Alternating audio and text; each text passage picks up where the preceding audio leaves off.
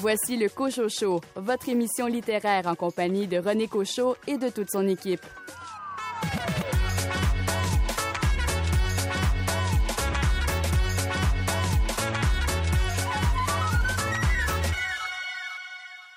Une nouvelle librairie a ouvert ses portes à Sherbrooke. Léonie Boudreau et Camille Saint-Pierre viennent d'ouvrir la librairie Les Deux Sœurs au 285 rue King West face à la rue Alexandre.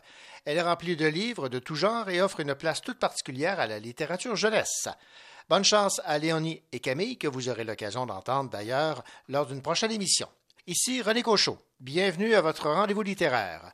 Au sommaire cette semaine, une entrevue avec Véronique Drouin à propos de son nouveau roman Détox. Stéphane Ledien, de quel roman noir avez-vous choisi de nous parler? Cette semaine, René, je vous parle du roman L'heure du loup de Pierrick Guiteau, paru aux éditions Les Arènes. David Lessard-Gagnon, quelle bande dessinée est apparue dans votre écran radar? Cette semaine, j'ai dans les mains Lightfall, volume 1, La dernière flamme. Richard Mignot, le titre de votre roman policier cette semaine est bien particulier. Je vous parlerai du roman Rue du rendez-vous de Solène Bakowski. Et pour l'Halloween, Rachel Graveline, vous nous suggérez quelle lecture? Oui, un roman d'épouvante. Cette semaine, on entre dans une maison hantée, en fait, avec le roman Déluge de Marc-André Pilon aux éditions Curtibise. Également au programme, les nouveautés littéraires chez l'instant même, à lire et pleine lune. Bienvenue au Cochocho.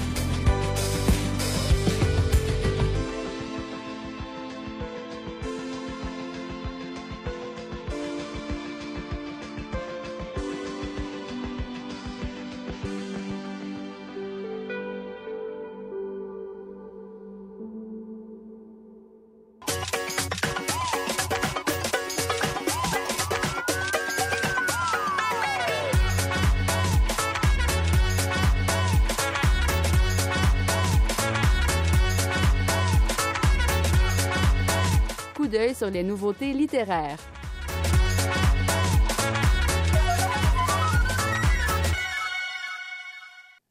Le roman Autopsie de Charles Amand de Claude Lacharité s'ouvre alors que la maison de Charles Amand, alchimiste et paysan, brûle. Écoutons la directrice générale de l'instant même, Geneviève Pigeon, nous parler de ce roman.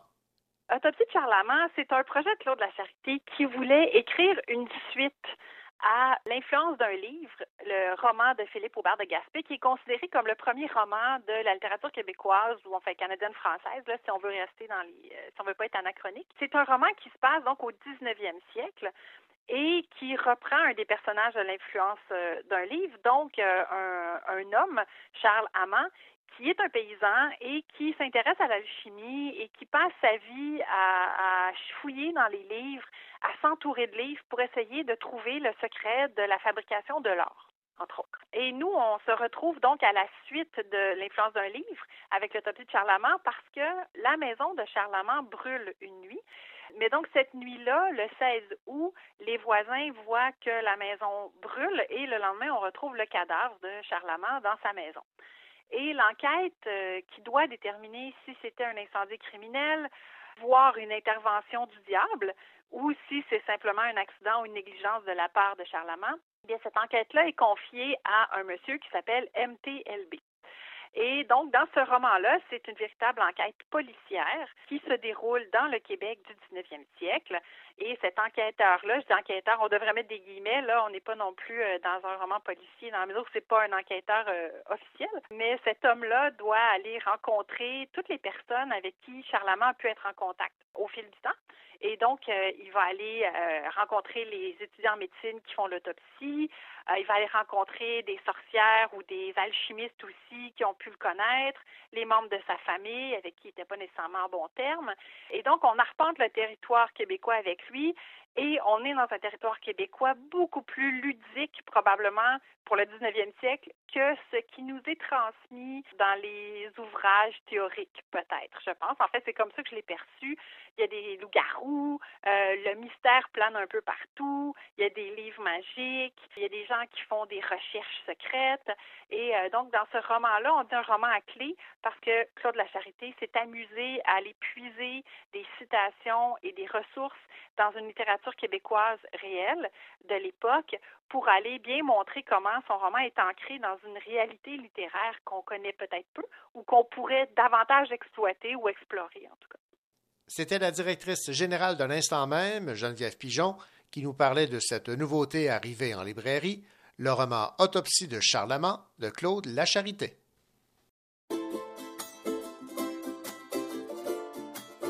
À ceux qui n'en ont pas, à ceux qui n'en ont pas, Rosa, Rosa, quand on fout le bordel, tu nettoies. Et toi, Albert, quand on trinque, tu ramasses les verres. Céline, Bataire, toi tu te prends des vestes au vestiaire. Arlette, arrête. Toi la fête, tu la passes aux toilettes. Et si on célébrait ceux qui ne célèbrent pas? Pour une fois, j'aimerais lever mon verre à ceux qui n'en ont pas. À ceux qui n'en ont pas.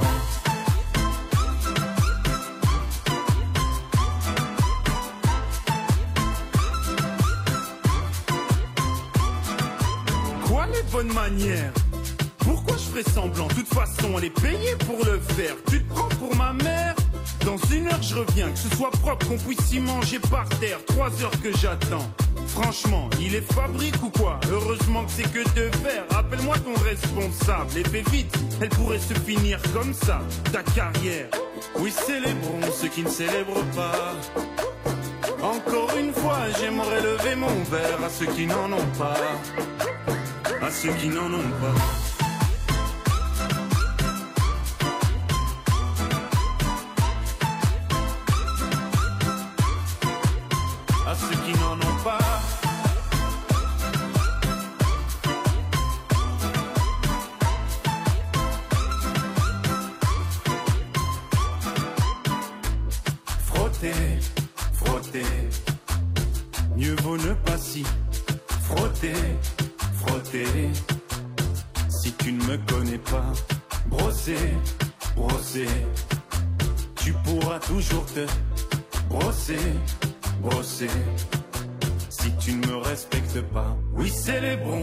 Célèbrent pas.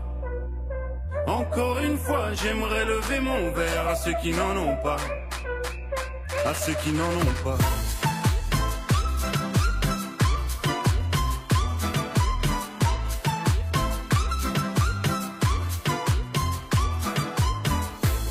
Pilote d'avion ou infirmière, chauffeur de camion, hôtesse de l'air, boulanger ou marin pêcheur, un verre aux champions des pires horaires, aux jeunes parents bercés par les pleurs, aux insomniaques de profession, et tous ceux qui souffrent de peine de cœur, qui n'ont pas le cœur aux célébrations.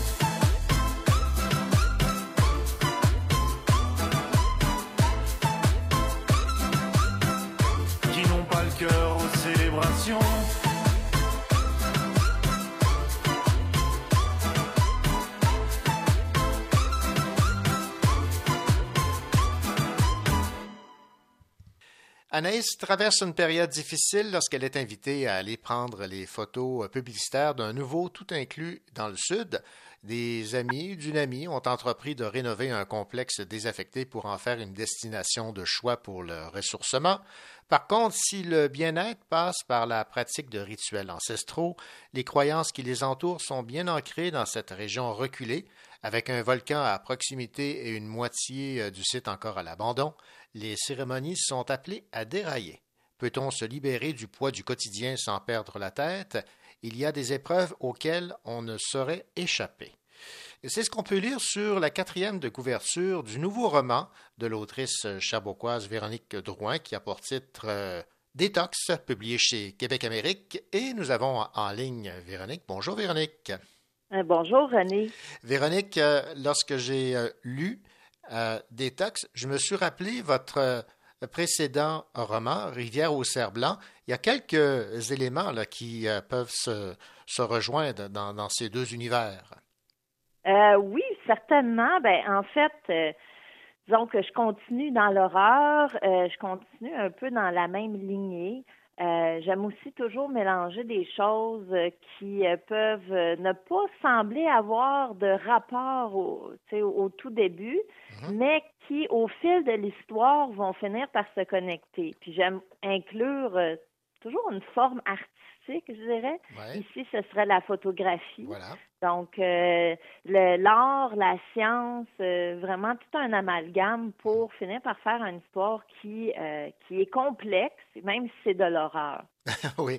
Bon, il y a le chamanisme qui apparaît aussi euh, en, toile de fond. Là, on a un volcan qui euh, occupe une place importante. Dans le cas de Rivière au Cerf Blanc, ben, la, rivière, la forêt occupait également euh, une place de choix dans, vos romans. Donc, vous, vous, exploitez un peu également ces, deux éléments, la, la nature et l'obscurité du chamanisme et tout. Là.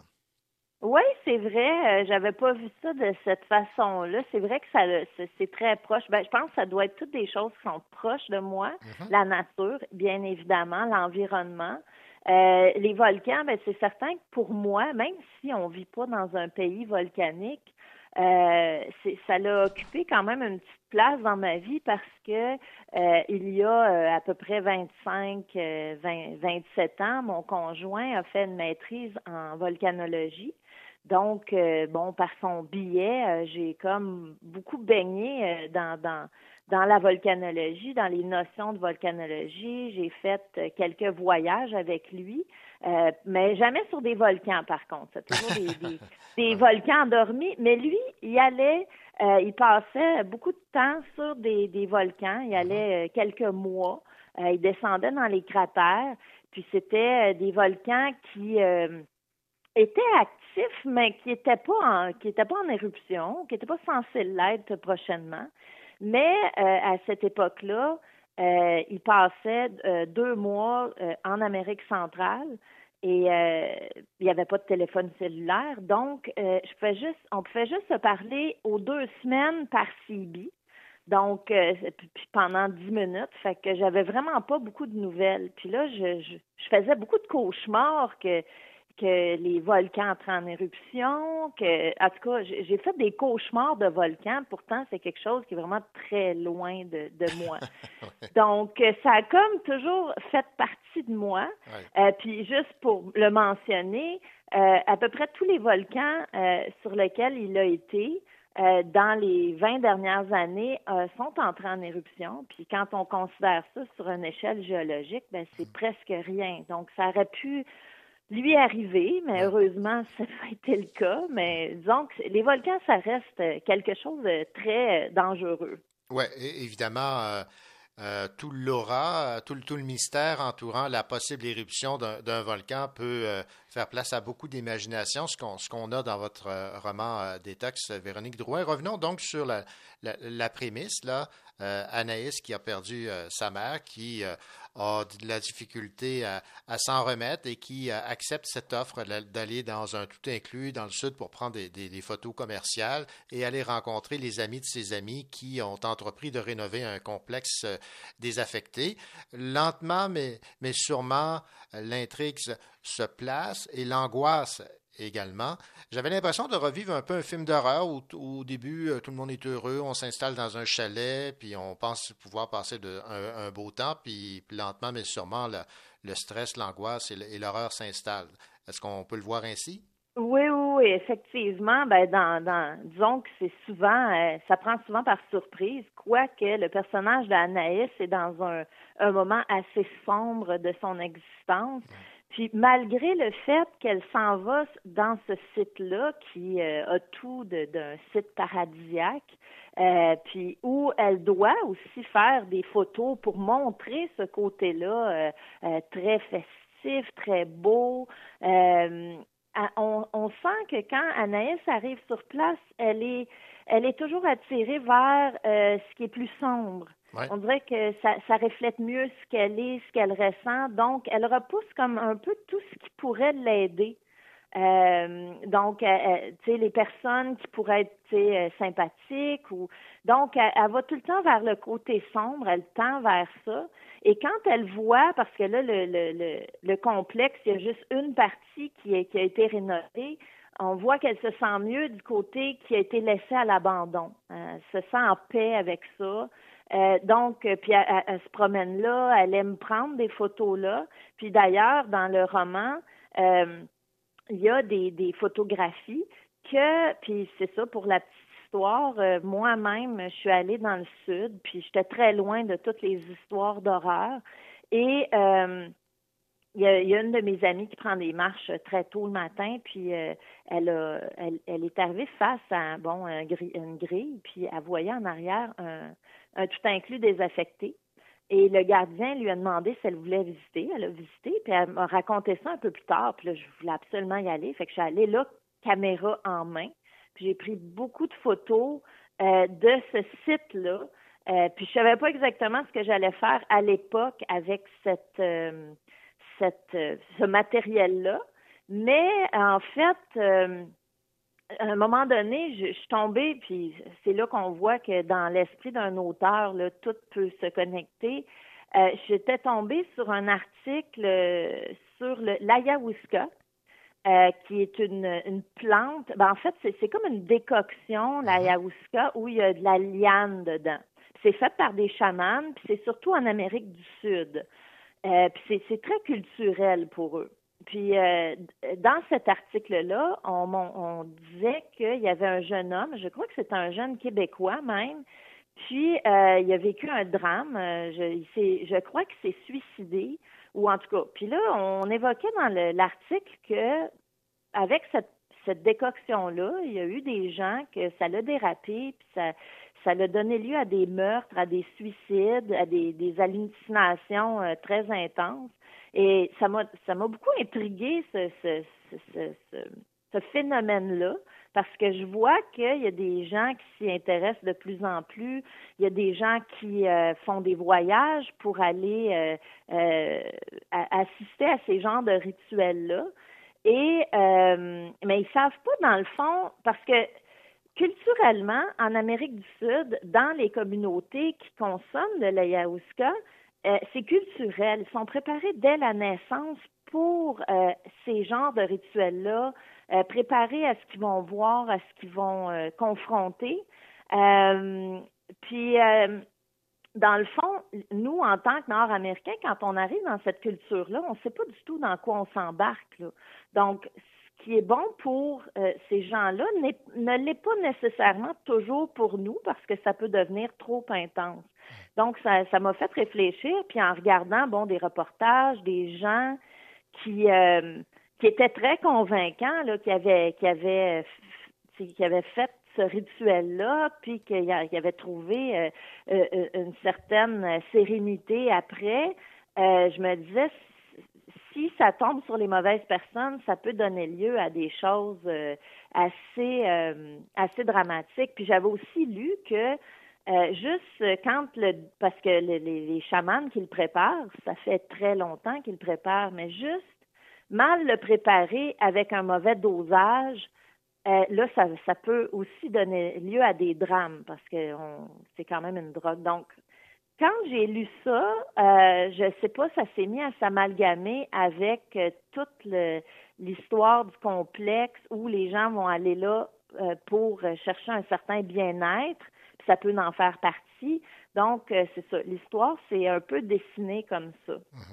Bon, évidemment, la- l'aventure euh, euh, déboule avec euh, de nombreux rebondissements, des scènes intenses, certaines plus glauques que, les autres. Ce qui ressort également, c'est que oui, effectivement, il y a des, conséquences à cette consommation, à ce chamanisme, si on peut l'exprimer ainsi, mais il n'y a pas de mauvaises intentions là, dans ce que vous décrivez dans votre roman Détox.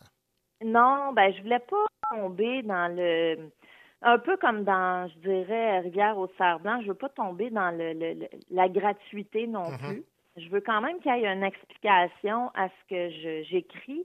Puis, euh, dans ce roman-là, euh, je dirais qu'il n'y a pas vraiment de, de méchants, là, de méchants avec euh, juste des mauvaises intentions, des intentions meurtrières. Il y a plutôt des gens qui, qui cherchent à, à, disons, s'aider eux-mêmes, à aider leur communauté, euh, disons, à sauver même leur communauté. Et, euh, bon, des fois, on est prêt à aller euh, faire des, des, des choses, disons, dramatiques ou très intenses pour le bien de, de, de ceux qui nous entourent. là. Fait que je, je voulais pas vraiment, c'est ça, aller dans cette direction-là, là, où vraiment euh, on, on est dans le meurtre slasher. euh, euh, je voulais vraiment quelque chose qui pouvait, euh, disons, s'expliquer, même si le meurtre, ça s'explique jamais. Mais c'est ça, quelque chose de culturel aussi. Ouais. euh, oui. Mais ça demeure pour lecteur averti, là, parce que c'est un, c'est un roman d'horreur. Là. Faut, faut- Oui, faut- effectivement. faut le dire, là. Puis même même si c'est publié dans le jeunesse, en fait, c'est la, la collection Magellan chez euh, Québec Amérique, c'est vraiment une, euh, une une collection qui est jeune adulte. Donc euh, ça peut aller du 14 ans et plus, 16 ans et plus. Puis je dirais que euh, depuis mon premier roman d'horreur qui était La guillotine, euh, je dirais que j'ai pas mal euh, autant d'adultes que de jeunes qui, qui lisent mes romans. Euh, on voit que les adultes, euh, ils assument leur côté euh, jeune adulte aussi. Donc, ils vont ils vont aller lire euh, les romans d'horreur parce que euh, puis dans le fond, c'est pas nécessairement parce que ça vise des jeunes, parce que là, on est vraiment avec euh, des, des personnages qui ont, disons, la jeune vingtaine, Ouais, c'est ça, ouais. euh, qui sont des adultes, qui ont euh, quand même euh, des comportements, puis des, de, une, une vie d'adulte. Donc, mais c'est parce que cette, cette tranche d'âge-là euh, euh, aime beaucoup l'horreur, ça- en, en demande beaucoup. Donc, euh, c'est pour ça qu'on les vise avec ça, euh, avec ce- cette disons, cette série de livres-là, même s'ils ne se suivent pas du tout, là, mais c'est quand même, mes trois romans d'horreur euh, ont quand même euh, des liens. Ben voilà. Et puis, euh, les lecteurs euh, sont maintenant avertis. Véronique Drouin, merci beaucoup pour euh, cette entrevue à propos de votre euh, nouveauté chez Québec Amérique euh, Détox et euh, j'ai euh, particulièrement aimé euh, découvrir l'univers des, volcans, mais j'en je, conclus que vous avez été légèrement ou très, très, très profondément inspiré de votre conjoint. Oui, effectivement. Il m'inspire pour plein d'histoires, mais c'est celle-là. Puis en plus, je peux conclure en disant que c'est lui qui a pris la photo sur la couverture. Ah et c'est le mont euh, Momotumbo qui est au Nicaragua. Véronique Drouin, merci beaucoup. Merci beaucoup. Bonjour, ici Stéphane Ledien. Aujourd'hui, je vous parle du roman L'heure du loup de Pierrick Guiteau, paru aux éditions Les Araignées.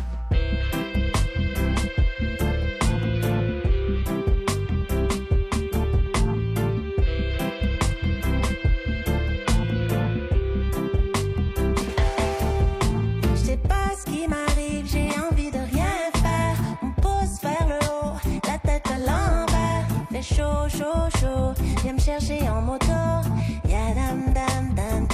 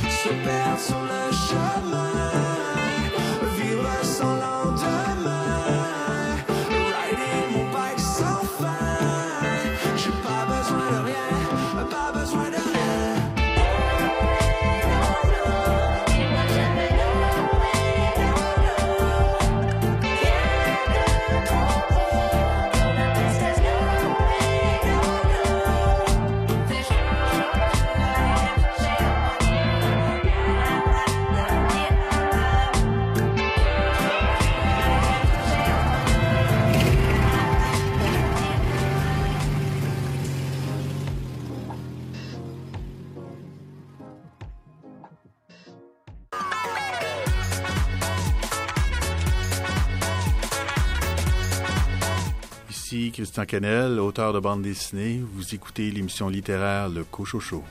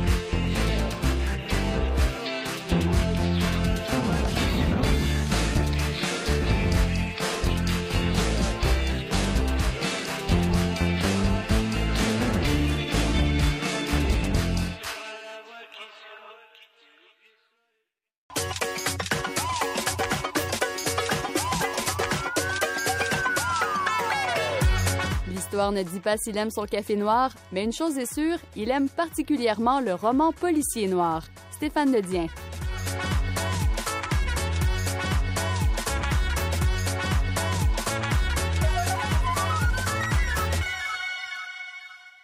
Bien le bonjour, Stéphane Ledien.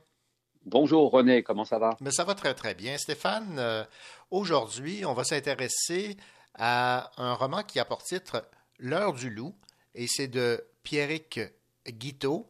Alors, je, suis bien heureux de, vous entendre parler de cet auteur, puisque je ne le connais pas. Et euh, vous, connaissant, le- sachant euh, vos goûts littéraires, je n'ai aucun doute que ce livre, s'il tombe entre mes mains, va me plaire. Mais la question que j'avais euh, avant de, de- Ouais. de parler un peu de, de Pierrick Guiteau, c'est savoir si est-ce que vous avez peur euh, des loups, René? Les loups sont dans la légende et nous font peur, mais on ne cesse de me dire qu'il ne faut pas avoir peur des loups euh, lorsque on fait des, des visites, entre autres, dans les, dans les zoos ou qu'on a des, des exposés sur le loup, mais je sais que ça fait partie de, de l'imaginaire, à savoir que les loups ne sont pas l'ami de l'homme. Oui, et effectivement, c'est avec cette peur, euh, je dirais qu'elle est peut-être plus forte encore en, en Europe qu'ici. Euh, au, au Canada, c'est surtout des, des ours dont on veut se, Oui. se méfier parce qu'ils sont quand même plus impressionnants. Mais euh, si on, d'ailleurs, si on avait voulu transposer euh, l'in- l'intrigue de ce roman, on aurait pu le faire aussi autour de, de l'ours pour le même roman au Québec. Mhm. Mais qu'avec le loup, ça fonctionnerait quand même. Alors, Pierrick Guiteau, pour en venir à, à cet auteur, c'est euh, une des nouvelles plumes fortes. euh, je dis nouvelle, ça fait quand même plus d'une dizaine d'années hein, qu'il écrit euh, une des nouvelles plumes fortes du roman noir en France. Pour situer un peu le personnage et ne pas trop nous éloigner quand même de la chronique du roman, c'est c'est un, un auteur qui aime, qui, qui s'exprime et qui est un peu l'un des chefs de file de ce qu'on appelle la country noire, c'est-à-dire le, le, le, le roman peu folklorique, rural, campagnard, le roman noir de, de la campagne, de la forêt, euh, etc., et qui explore toujours les vies euh, paysannes, les vies des agriculteurs, ce qui se passe dans les villages, où on se rend compte qu'il y a aussi une forme de criminalité, mais ça n'est pas celle que- qu'on voit dans les, dans les bas-fonds des métropoles, mais c'est tout aussi inquiétant, et il joue avec les forces de la, de la nature. J'avais beaucoup aimé... euh, évidemment euh, La fille de la pluie, euh, qui était parue dans, dans la série noire à l'époque, et puis euh, un peu plus récemment, euh, chez le même éditeur que L'heure du loup, donc aux arènes, euh, Ma douleur et sauvagerie, c'était l'histoire d'un chasseur dont la femme était tuée dans un accident de voiture parce que sa, sa voiture percutait un grand cerf blanc. Et il y avait quelque chose d'un peu mystique, etc., où, où le chasseur se mettait en, en quête de, de traquer la bête qu'il estimait responsable de la mort de sa femme.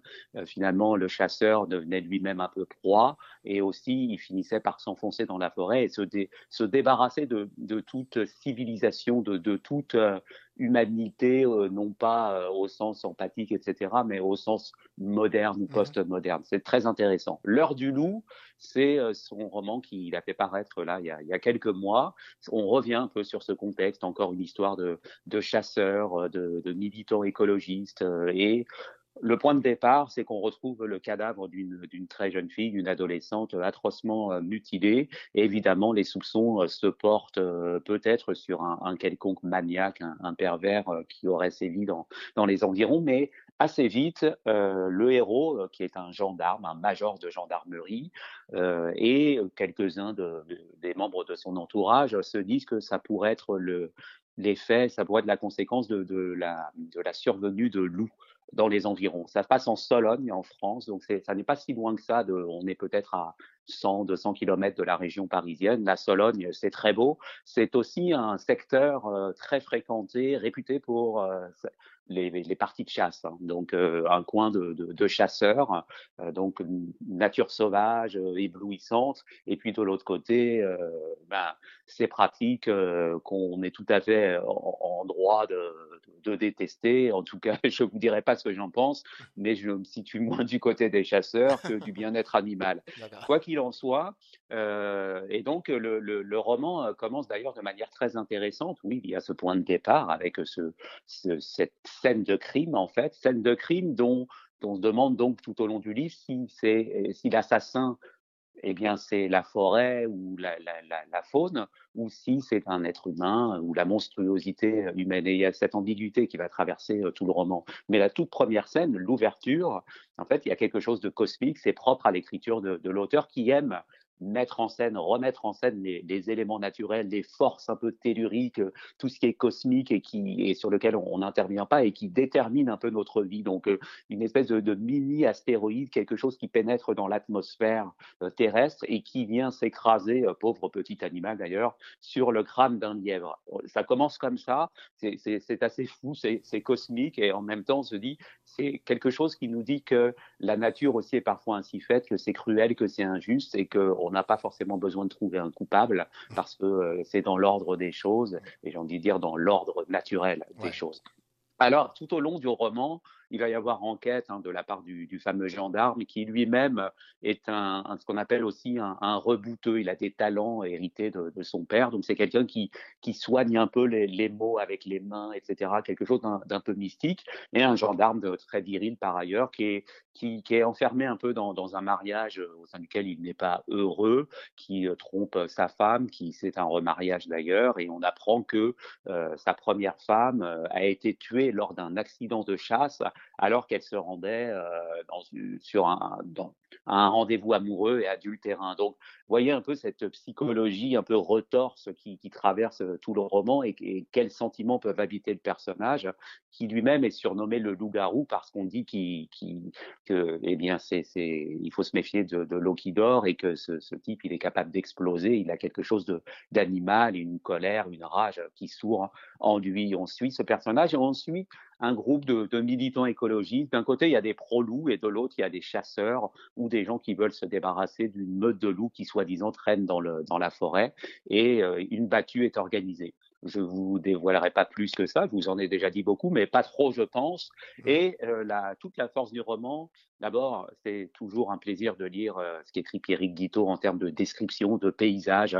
On s'y croirait. Euh, les sensations sont là. Vous sentez cette euh, l'odeur de la forêt, l'humus, les feuilles. Le, vous pouvez entendre l'eau qui coule. Vous pouvez entendre le vent bruire dans les arbres. C'est absolument magnifique. Ce sont des tableaux champêtres, absolument, j'ai envie de dire, délicieux. Et en même temps, il y a cette espèce de, de rugosité, de, folklore, de côté un peu, un peu sauvage, euh, suave. On sent la, la, transpiration, ça sent le fauve, le, le poil, le, le, côté très euh, un peu cuir, terreux, etc. Ça, c'est pour les sensations. Et on dirait quand je, parle comme ça que je suis en train de parler d'un mets ou même d'un bon, bon vin qui serait euh, déjà bien, bien nature. Mais en fait, c'est vraiment ce qu'on ressent à la lecture du roman. Et puis, il y a ces confrontations physiques propres à, aussi à l'écriture de, de Pierre Guiteau où toujours on se demande quand tout cela va exploser, quand les, les, militants, les pro-loups, les fécolos vont euh, en venir aux mains avec euh, les chasseurs ou les villageois du coin qui sont,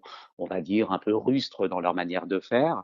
Et l'autre partie du roman, et là, je, le dis aussi avec une certaine délectation, il y a, il y a beaucoup de scènes de sexe dans les, dans les romans de Pierre Guiteau, mais c'est toujours écrit avec un, avec un sens du détail, une, une, forme à la fois de délicatesse et de crudité, les deux qui s'entrechoquent, où euh, les, les, mots, on n'appelle pas un chat un chat en fait, mais on lui donne un autre nom, et tout ça euh, forme quelque chose de, de, de, des tableaux, là encore, euh, dont, on, dont on se repaît volontiers. Il y a un petit côté voyeur hein, que fait ressortir chez nous l'auteur le, le, et, et ses textes, et ça c'est très intéressant. Alors, voilà, c'est ce bouillonnement euh, d'essence, euh, une intrigue euh, assez simple mais bien construite où il va s'agir de, comprendre un peu quel lien pouvait unir par ailleurs tel et tel villageois et les parents de l'adolescente dont on a découvert le corps avec d'autres personnes de, son entourage. Ça permet de créer une sorte de suspicion et jusqu'au bout on se dit est-ce qu'il y a vraiment une bête sauvage qui existe dans, la forêt ou est-ce que cette bête sauvage n'est qu'un un pervers, un criminel, etc. Évidemment, euh, je ne vais pas vous donner la, solution, mais ce n'est pas euh, ce que l'on croit. Et en même temps, c'est ce, que l'on peut croire dès le départ d'une manière assez simple mais bien amenée. Il y a une dimension un peu étrange, un peu fantastique, y compris dans les, rapports du, gendarme euh, qui s'appelle Fabrice, dans le rapport qu'il a avec son propre corps, avec le corps des autres femmes et aussi avec le, la forêt, la nature. Il est comme animé d'une certaine euh, surconscience, j'ai envie de dire, et donc on voit que euh, on va chercher aussi le côté animal de ce personnage, et c'est ça que décrit au fond Pierre Guiteau dans ce roman, comme dans tous les autres romans qu'il a écrits d'ailleurs en général. C'est faire surgir la nature. Quelle nature avons-nous au fond de nous et comment se manifeste-t-elle? Alors l'heure du loup, c'est ça, c'est se préparer au retour de la bête, mais c'est aussi comprendre tout ce que l'écriture d'un roman noir peut avoir de, de sauvage, de brutal, de suave et de contemplatif aussi. Un roman noir euh, avec de magnifiques paysages, un roman noir avec une, certaine violence, la violence de la nature, la violence des, des êtres humains envers eux-mêmes et envers la nature, quelque chose qui n'est ni écolo, ni anti-écolo, mais qui se situe dans, quelque chose d'un peu d'indécidable au, au, milieu de l'un et de l'autre. C'est beau, c'est riche, c'est sensationnel, et euh, c'est signé Pierrick Guiteau, ça s'appelle L'heure du loup, et je vous le dis, n'ayons pas peur du loup, mais ayons peut-être peur du loup qui sommeille en nous. D'accord, j'en prends note. Merci beaucoup, euh, Stéphane Ledien, donc, pour euh, cette belle critique de ce roman noir de Pierrick euh, Guiteau. Et je m'en voudrais de ne pas souligner que nous avons ici un chroniqueur qui vient d'obtenir son, son doctorat, Stéphane, qui a défendu et, sa thèse et qui a, vient de recevoir donc le titre officiel de docteur, en, docteur en littérature. C'est ça, Stéphane, ou en, le terme oui, exact? Ou docteur en études littéraires, voilà. mais ça se rejoint. Hein. Donc, ben, merci beaucoup, euh, René, très très heureux. Et ma thèse de doctorat portait justement sur le roman noir. Vous voyez, donc euh, je bois du café noir et puis euh, je, je, je, je, lis, je mange du roman noir à, à tous les repas. Voilà. merci beaucoup, Stéphane. Merci.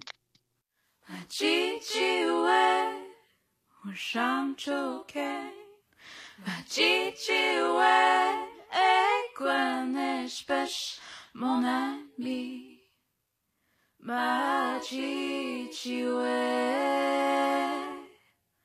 Au champ Je suis fatigué, mal à l'aise, les mêmes histoires où t'es pas mon correct en plus pas du smart et belle. Ce soir, je vais être honnête eux qui sont mauvaises.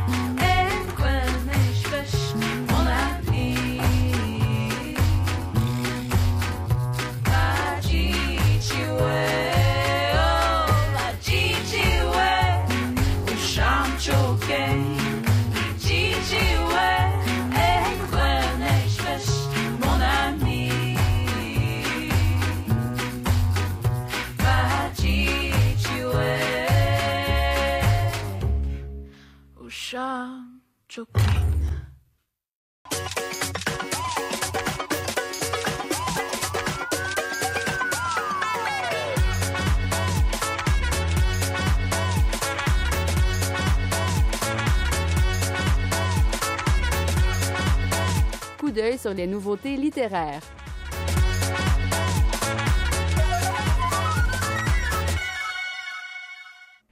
Éric Gauthier propose Les étages ultérieurs, un roman de fantasy urbaine où le fantastique flirte sans retenue avec le réalisme magique. Écoutons Iseult Bacon-Marcorel des éditions à lire nous parler de ce roman. Éric Gauthier, auteur québécois connu pour ses romans fantastiques et ses contes, offre avec Les étages ultérieurs un roman immersif qui nous met face au grand mystère de l'avenir, euh, le nôtre, mais aussi celui de l'humanité en voyant les personnages avoir accès à leur futur, on ne peut pas s'empêcher de se demander qu'est-ce que je ferais moi si je pouvais connaître mon avenir. Dans les étages ultérieurs, la plume d'Éric est toujours aussi colorée, expérimentée, imagée, voire même poétique. Il nous plonge rapidement dans le quotidien de cette famille qui s'est construite elle-même. Il nous communique leurs joies quotidiennes, leurs inquiétudes envers l'escalier. On s'attache très rapidement à Aurel, Delphine et la petite Léodonie. C'est d'abord Delphine qui découvre le secret du domaine des plombs brillants. C'est par hasard qu'elle se rend dans les escaliers de la tourelle justant la maison et se rend compte qu'il donne accès au futur. Elle y explore l'avenir étage par étage et s'y voit en colère, amoureuse. Elle note tout dans ses carnets pour mieux comprendre et utiliser ce précieux savoir. Entre-temps, elle continue d'enseigner à Léodonie, la fille adoptive des propriétaires du domaine partie pour un long voyage. Aurel, l'homme à tout faire, ne tarde pas à remarquer les escapades nocturnes de l'institutrice dans la tourelle et à s'y aventurer à son tour. Delphine et lui gardent maintenant le secret ensemble. Rapidement, Léodonie vieillit et sa curiosité grandit. Ils n'ont pas le choix de partager leur découverte avec celle qu'ils considèrent comme leur fille. Ils espèrent ainsi la protéger, mais cela ne suffit pas à effacer ce qu'ils ont vu.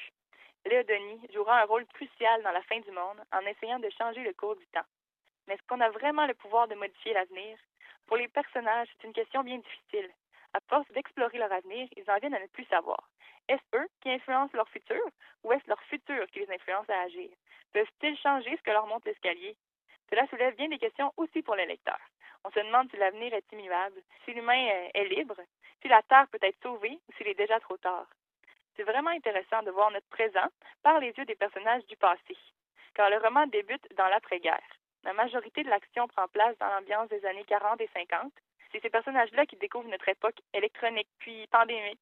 Ça donne une, une toute autre perspective des événements restants. Mais ce que j'ai le plus apprécié dans le roman, c'est la capacité de l'auteur à nous garder captivés tout le long de l'histoire par le quotidien de ces trois personnages.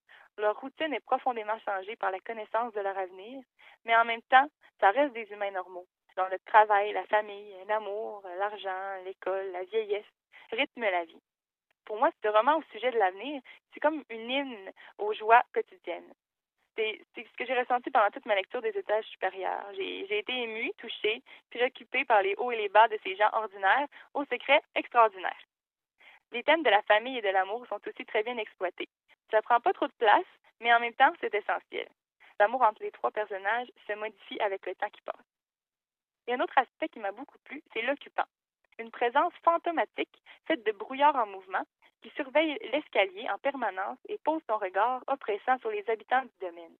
Elle leur apparaît à partir du moment où Aurel et Delphine se rendent tout en haut de l'escalier, où ils y voient l'horreur de la fin du monde pour la première fois. Éric Gauthier, selon moi, affirme vraiment son talent d'écriture dans les étages ultérieurs, un roman où le fantastique se marie habilement à la science-fiction et à la nature humaine pour exploiter le grand mystère du futur. C'était Iseult Bacon-Marcorel des éditions à lire qui nous parlait de cette nouveauté de l'auteur cherbourgois Éric Gauthier, Les étages ultérieurs, maintenant disponible en librairie. J'ai trop aimé cliquer mes claques contre des cloques et des flaques. Un sac à dos pour oublier qu'avant c'est toi qui me pesais. Ce qui m'emmène, ce qui m'entraîne, c'est ma peine, ma peine plus que la haine. Oh ma route, oh ma plaine, oh, Dieu que je l'aime. Et tourne, tourne dans ma tête, les images du long métrage. Où tu es belle et moi la bête. Et la belle n'est jamais sage. Quand tu diras que c'est ma faute, que je n'ai jamais su t'aimer. Au diable, toi et tes apôtres.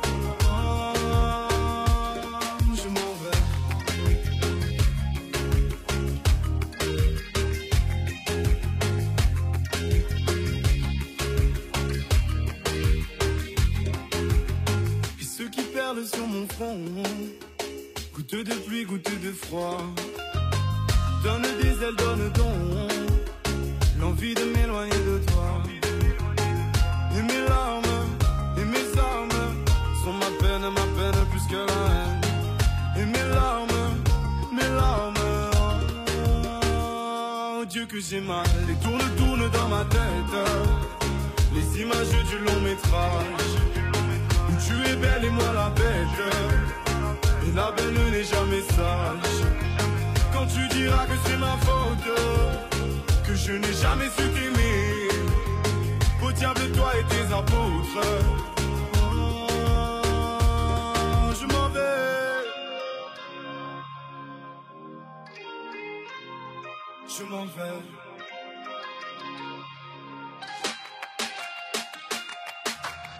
Et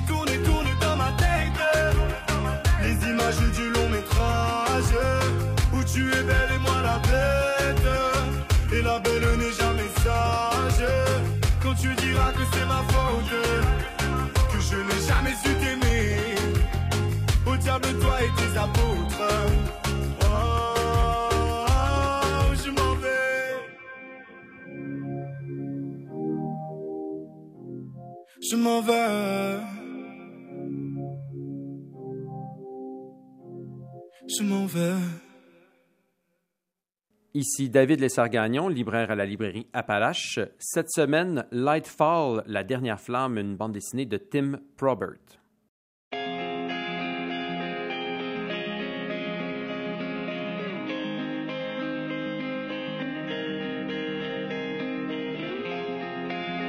Oh, tu sais, mon cœur est dans le même état que mes poumons.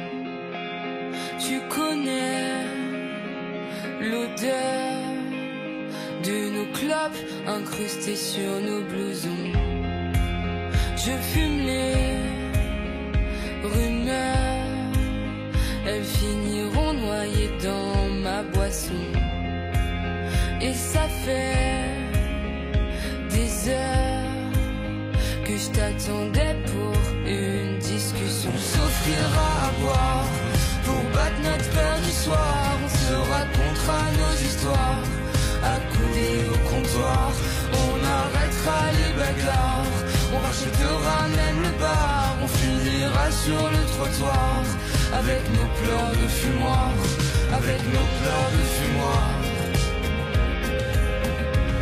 avec nos pleurs de fumoir. Ça fait quelques heures que je me perds dans la forêt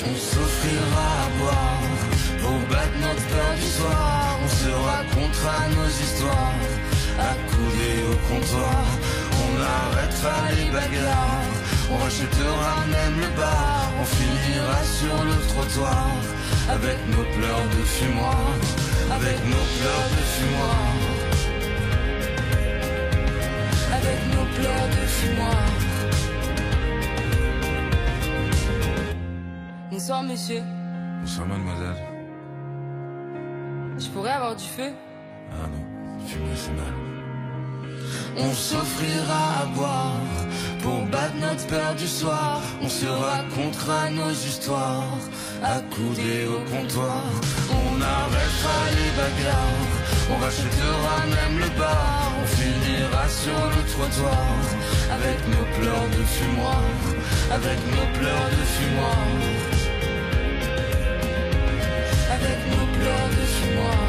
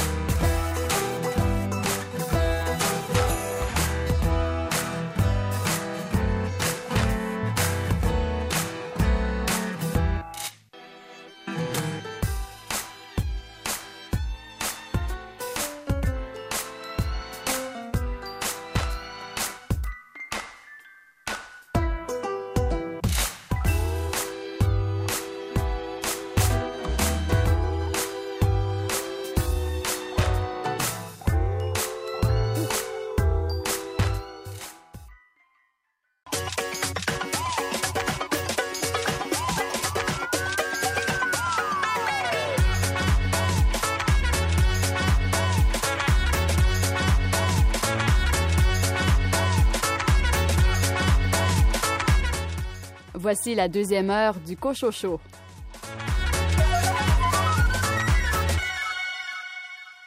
Au sommaire de cette deuxième partie d'émission, David Lessard-Gagnon, quelle est votre sélection de bande dessinée? Cette semaine, j'ai dans les mains Lightfall, volume 1, La dernière flamme. Richard Mignot, le titre de votre roman m'intrigue. Quel est-il? Je vous parle d'un roman assez particulier, Rue du rendez-vous de Solène Bakowski. Et Rachel Graveline, vous nous proposez un roman d'horreur, question de souligner l'Halloween. Oui, un roman d'épouvante. Cette semaine, on entre dans une maison hantée, en fait, avec le roman Déluge de Marc-André Pilon aux éditions Urtubise. Et Marie-Madeleine Raoult, des éditions de La Pleine Lune, nous présente le recueil de nouvelles de Julie Bouchard, Férocement humaine. Bonne deuxième partie d'émission.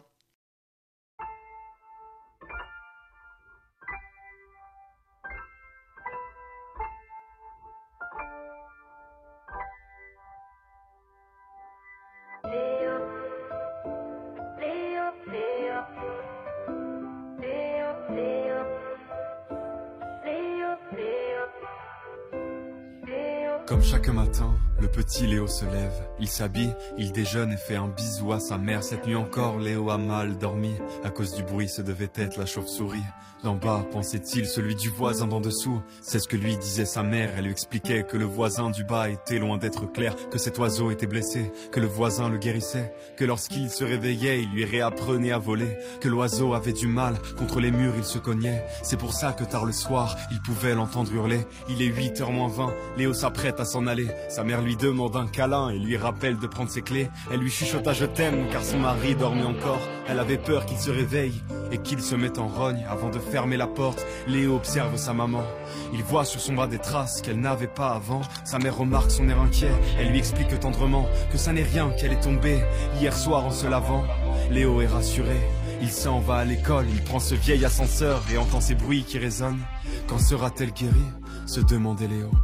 Pour cette chauve-souris, il avait tant de peine, il aimerait pouvoir l'aider et éteindre ses sanglots. Il voudrait qu'on lui rende son aile.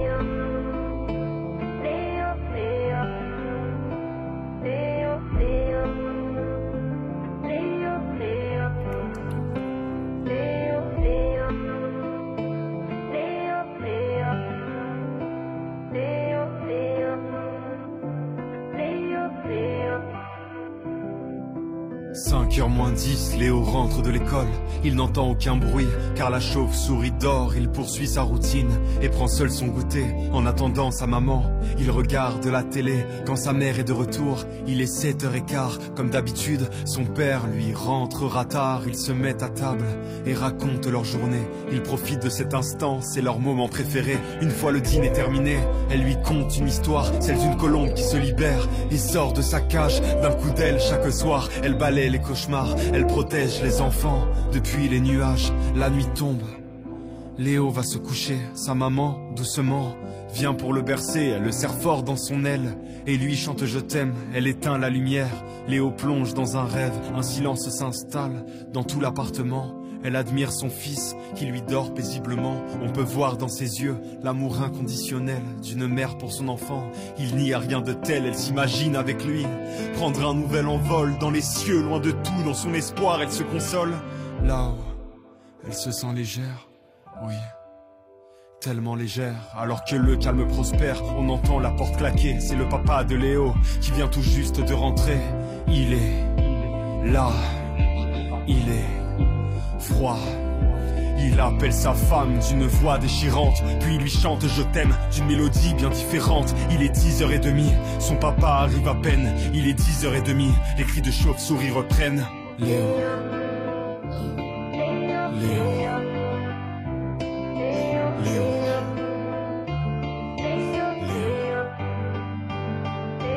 Comme chaque matin, le petit Léo se lève. Cette fois-ci, il déjeune et fait un bisou à son père. Cette nuit encore, Léo a mal dormi. À cause du bruit, ce devait être la chauve-souris.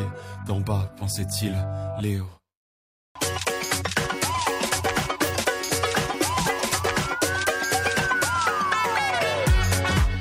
Pas besoin de lui faire un dessin pour qu'il vous parle de BD. David Lessard-Gagnon.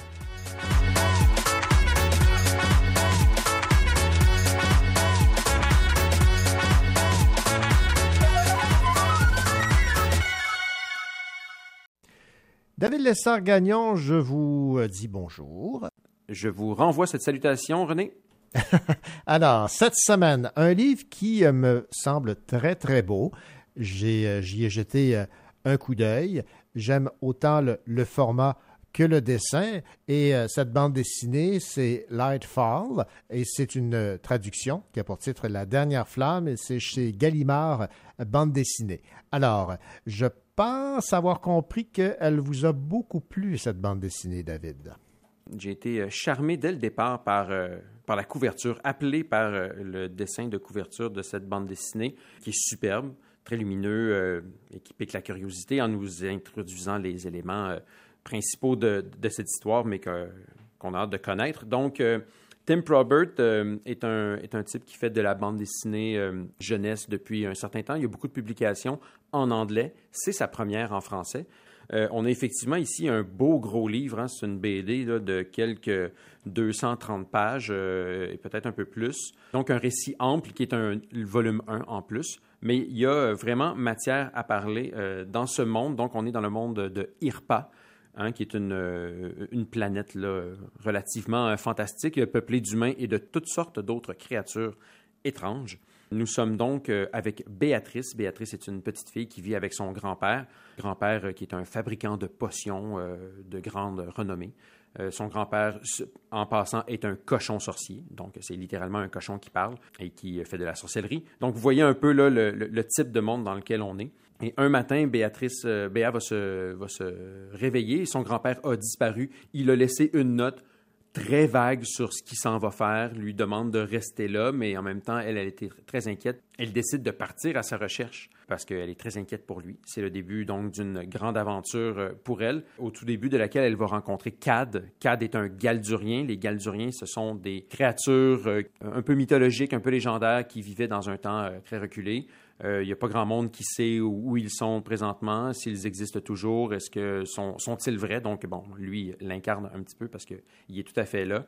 Euh, les Galduriens sont les créatures qui, dans ce monde, il y a euh, des temps immémoriaux, recréaient la lumière parce que le soleil avait disparu. Donc, l'écologie du monde de, de Irpa est un peu particulière parce que c'est ça. Il y a de nombreux temps, le soleil a disparu par volé par des créatures, ou je ne sais trop. Fait que, tout ça rentre dans une mythologie qui nous est révélée tranquillement par, vraiment par question, parce que même Cad, le Galdurien, qui lui a des centaines d'années d'âge, ne sait pas nécessairement tout, ou peut-être s'exprime pas nécessairement non plus euh, de manière 100% claire euh, ou honnête, c'est pas trop clair. Mais bref, euh, j'aime beaucoup le fait que toute cette mythologie, toutes ces, toutes ces légendes nous sont révélées à un rythme euh, et d'une manière tout à fait agréable qui nous font un mélange de, un beau mélange de réponses-questions. Hein. On a une nouvelle réponse sur comment ça fonctionne. Ça nous mène à une question qui est la même que notre personnage. puis on reste un peu dans le mystère pour le moment à propos de ça. Fait que ça, c'est vraiment bien monté. Il y a plein d'éléments qui sont euh, très attachants. Béa, entre autres, qui est une petite fille anxieuse, qui est victime d'anxiété. Son anxiété, on la voit physiquement là, représentée dans le dessin. Là, il y a quelque chose qui... Il y a des volutes noires qui se mettent à, émaner d'elle puis qui, qui l'enveloppent. Donc, on la sent physiquement euh, vraiment euh, tétanisée par, par ces sentiments-là. Puis on la voit aussi, au final, combattre ça, chercher à s'en débarrasser, à ne pas se laisser arrêter par ça. Dans certains cas, c'est vraiment littéralement une question de vie ou de mort. Le monde d'Irpa est un monde relativement dangereux avec on peut l'imaginer, toutes sortes de créatures là, pas, très, euh, pas très gentilles puis qui veulent juste euh, la manger. Donc, euh, des fois, il faut, faut réussir à, à, secouer un peu l'anxiété. Cad, dans ce cas-là, son compagnon, est tout à fait non seulement de secours parce que lui, il est très fort puis il peut, bon, il peut se battre, mais il est d'une gentillesse puis d'une attention envers elle qui est tout à fait agréable à lire. La, la, relation qu'ils construisent les deux, le voir, la confiance se faire les uns l'un envers l'autre, euh, se bâtir de page en page devant nous est quelque chose que j'ai beaucoup apprécié. Je trouve que c'est c'est vraiment finement mené, finement joué. Donc une, une, très belle histoire. Les tomes suivants seront, euh, seront très agréables à lire aussi, j'en suis convaincu. Bon, parlez-moi de la qualité du dessin, parce que ça, ça m'a frappé euh, aussi. C'est un peu moins éclatant que certaines bandes dessinées.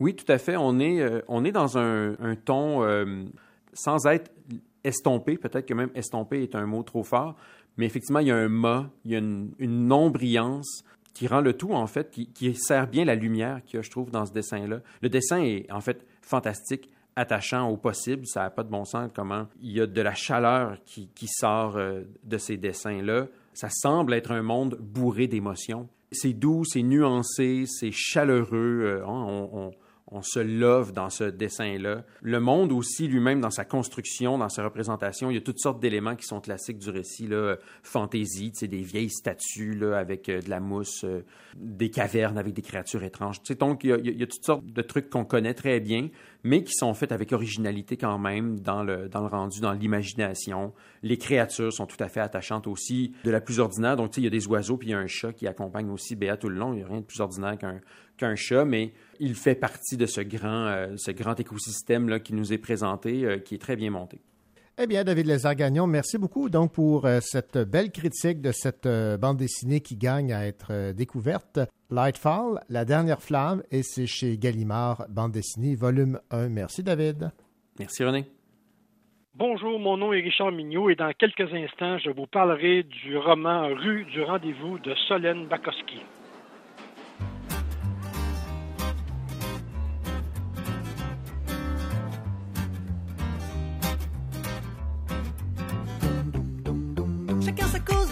Sa course et moi je guette les autres avec mon regard d'ours. J'ai perdu le dos, perdu la tête et je jette mes mots sur ces quelques êtres. Une guitare à la main, mon train-train quotidien. La voilà si tu y tiens, ta chanson pleine d'entrain. Je suis l'homme dans le métro, le métronome. J'aborde les passagers, les silhouettes qui forment. Je suis l'homme dans le métro, le mélomane. À défaut des Superman, je suis métroman.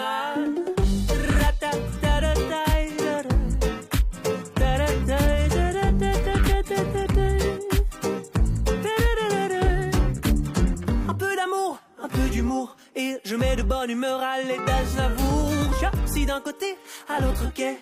Ce que mes fans sont coquets. Une bouchée de métro à l'encre de mes mots. Invincible ces atos, victime de mon écho. Je suis l'homme dans le métro, le métronome. Oh, je suis l'homme dans le métro, le métronome. Oh, je suis l'homme dans le métro, le métronome. J'aborde les passagers, les silhouettes, les. Je suis l'homme dans le métro, le mélomane. À défaut des Superman, je suis métroman je craque, je clique, je claque, je sabote en savate quelques rimes de Socrate. J'espionne, je craque, je clique, je claque, je sabote en savate quelques rimes de Socrate. Je suis l'homme dans le métro, la cigarette. On m'allume, on me consume, on me jette, c'est bête. Je suis l'homme dans le métro, la cigarette. On m'allume, on me consume, on me jette, c'est bête. Je suis l'homme dans le métro, la cigarette. On m'allume, on me consume, on me jette, c'est bête. Je suis l'homme dans le métro, la cigarette. On m'allume, on me consume, on me jette, c'est bête.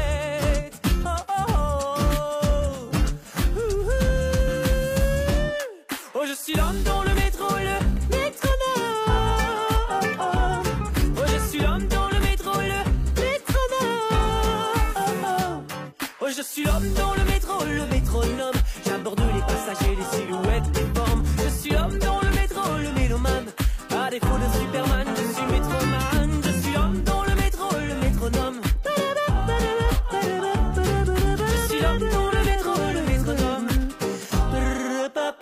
Just young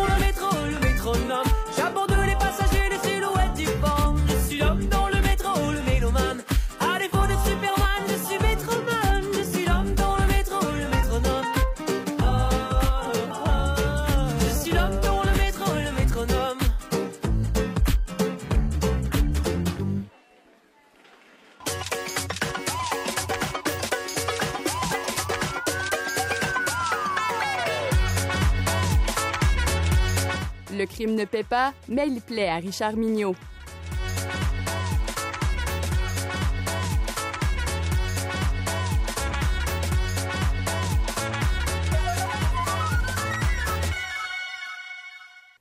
Richard Mignot, vous nous donnez rendez-vous cette semaine sur une rue qui a pour nom Rendez-vous.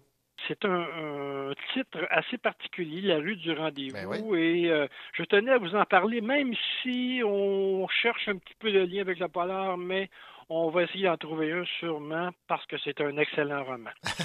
Certains de- ouais. livres ont ce pouvoir presque magique de vous charmer, de vous rendre meilleur, de vous redonner l'espoir en l'humanité. Parfois, on a bien besoin.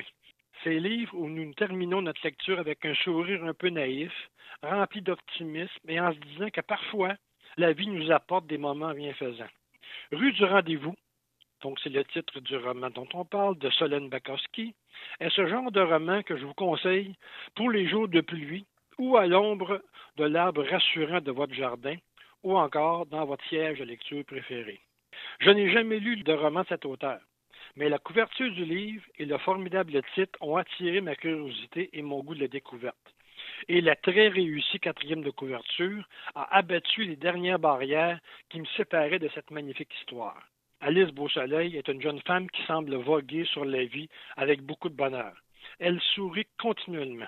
Pourtant, depuis deux ans, trois mois et quatre jours, elle vit une tristesse profonde, de celle qui nous empêche de vivre vraiment sa vie. Après sa journée de travail à la boulangerie, elle tente de retourner chez elle. Une grève des transports, vous me direz à Paris, c'est presque la normalité. Un GPS qui perd le bord et une pluie incessante, tous les éléments se mettent en place pour un parcours compliqué. Prise dans cette tourmente, elle se retrouve rue du rendez-vous. Elle cogne à la porte d'une boutique de bottiers. Le propriétaire des lieux, Marcel Dambre, bourru, asocial, ermite de 87 ans, passe ses grandes journées à fabriquer des bottes que personne n'achète. Commence alors une relation bien particulière entre cette jeune femme au cœur brisé et ce vieil homme sans avenir, mais avec tout un passé. Au fur et à mesure du temps qui passe, le vieil homme raconte son histoire, son enfance, ses amours, les beaux moments de sa vie, mais aussi ces moments où il a fait des mauvais choix, des trahisons. À chaque page, on retrouve Paris sous l'occupation, l'atmosphère des cabarets et de leurs coulisses, les compétitions de danse, mais aussi les relations troubles entre une mère et son enfant. La jeune fille est passionnée par ce récit et surtout, elle s'y plonge pour oublier sa propre histoire à elle, celle qu'elle cache au plus profond d'elle-même et qui lui pourrit l'existence. Le vieil artisan s'en rend compte. Il ressent toute la tristesse et le désespoir derrière le sourire de la femme.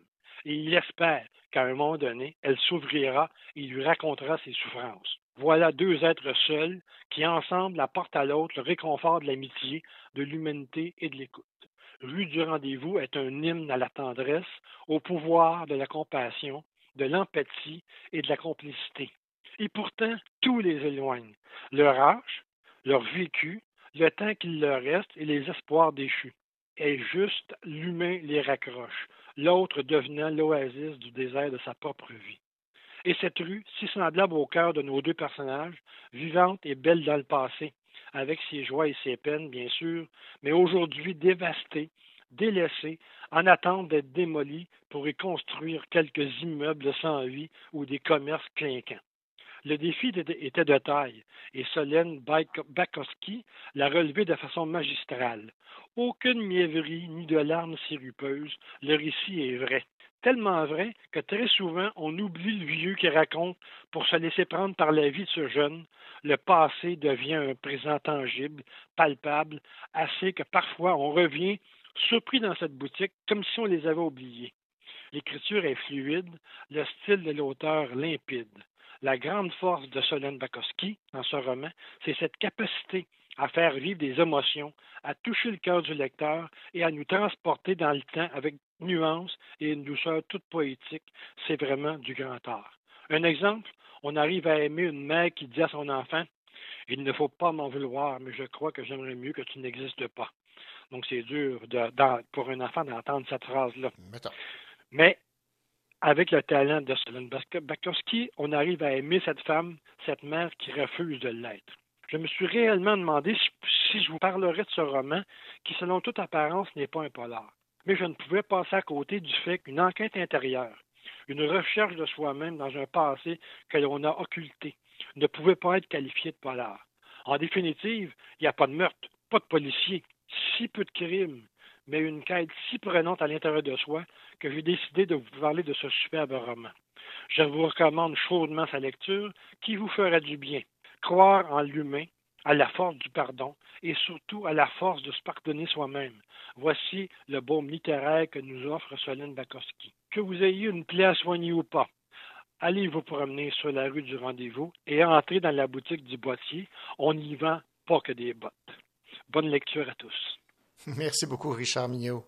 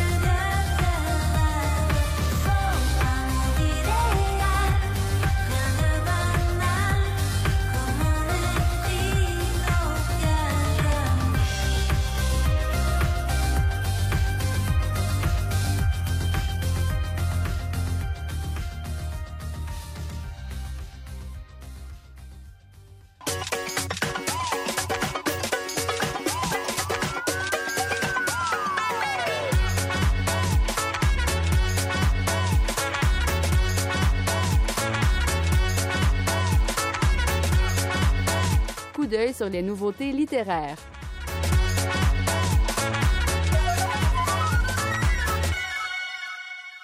Le recueil de nouvelles Férocement humaine de Julie Bouchard nous offre un univers déjanté, éblouissant et fulgurant, selon l'éditrice des éditions de La Pleine Lune, Marie-Madeleine Raoul. On l'écoute. Julie Bouchard, elle nous offre un univers déjanté, euh, éblouissant, fulgurant. On se retrouve entre fiction puis des fragments de réalité. Et puis elle nous entraîne à vive allure euh, avec ses personnages. Euh, ce sont huit nouvelles. Tous les personnages sont des femmes. Entre autres, il y a une nouvelle qui nous parle de Viviane Vachon, la lutteuse. Et c'est construit à la fois, comme je disais, on est dans la fiction, puis il y a des éléments, de- des fragments de réalité. Il y a comme une intensité dramatique dans toutes ces nouvelles. Elle construit avec des événements, puis tous des petits détails. On sent la fin, c'est comme imminent, mais pourtant, il y a un suspense. Alors, elle a, elle a ce sens de l'observation des détails qui nous entraîne euh, dans un univers. Et toutes ces, toutes ces, ces femmes sont férocement humaines, c'est-à-dire elles jouent comme elles jouent sur la limite du rêve, euh, ce qu'elles rêvent, ce qu'elles, leur quête, euh, leur déception. euh. beaucoup d'humour aussi, je dirais. On lit souvent ces textes en souriant. Julie Bouchard, elle a déjà publié deux autres ouvrages à la pleine lune et on a dit d'elle que c'était une voie littéraire et je pense que avec ce troisième ouvrage, elle arrive vraiment à une euh, vraiment une maîtrise. On voit tout le travail qu'elle a fait depuis, euh, mon Dieu, sa première publication, c'était en 2015 un recueil de nouvelles. Ensuite, elle a publié aussi Labeur, un roman en 2017. Et voici Férocement humaine en 2021. Et elle a gagné aussi euh, cette année le prix de la nouvelle de Radio-Canada. Et elle avait aussi gagné en 2020. Donc, euh, on reconnaît euh, son talent de nouvelliste et avec ce livre, on lui souhaite un grand succès qu'elle mérite absolument. C'était Marie-Madeleine Raoul des éditions de La Pleine Lune qui nous parlait du recueil de nouvelles Férocement humaines de Julie Bouchard, maintenant en librairie. Bonjour, ici Rachel Graveline. Dans un instant, on se promène dans une maison hantée avec Déluge de Marc-André Pilon qui a été publié aux éditions Urtubis.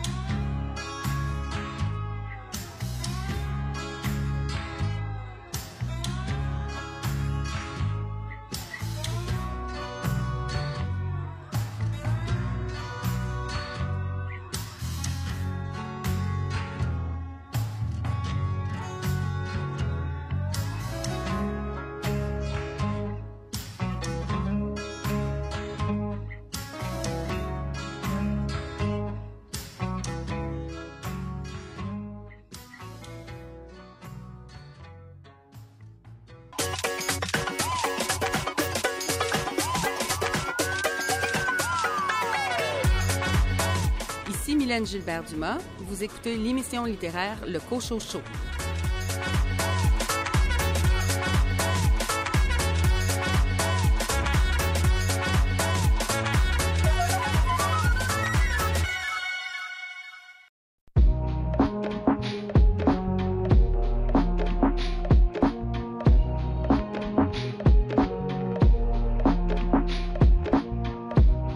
Juste ma mère qui croyait que j'allais blow up. Rap géo, vos personnes ouvraient quand on frappait aux portes. Les soirs de brosse aux gueules de bois dans les apparts à cola. Les fois j'étais dans des beaux draps, pogné pour squat le sofa.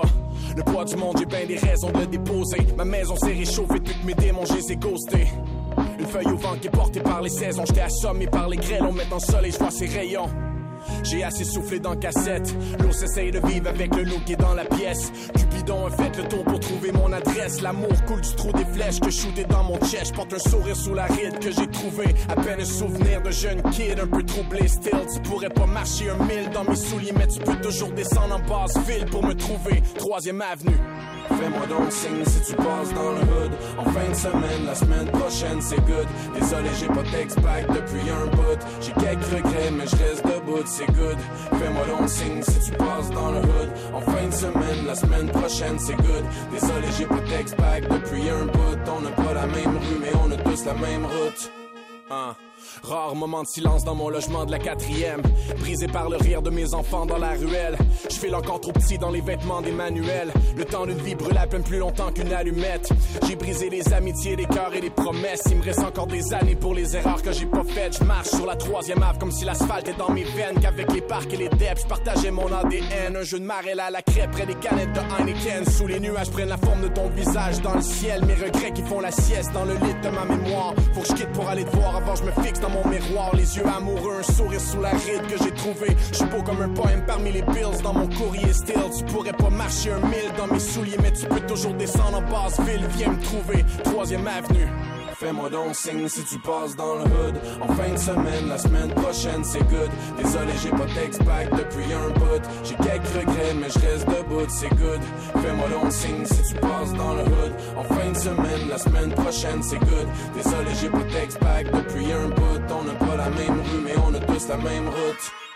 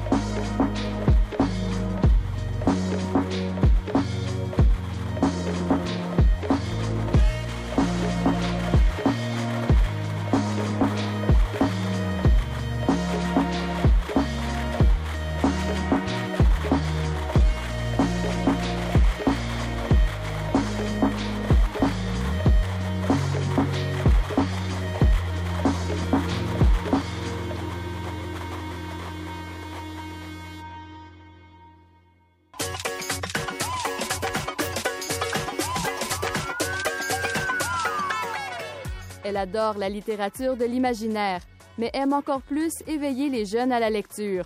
Normal, puisque Rachel Graveline est auteure et animatrice.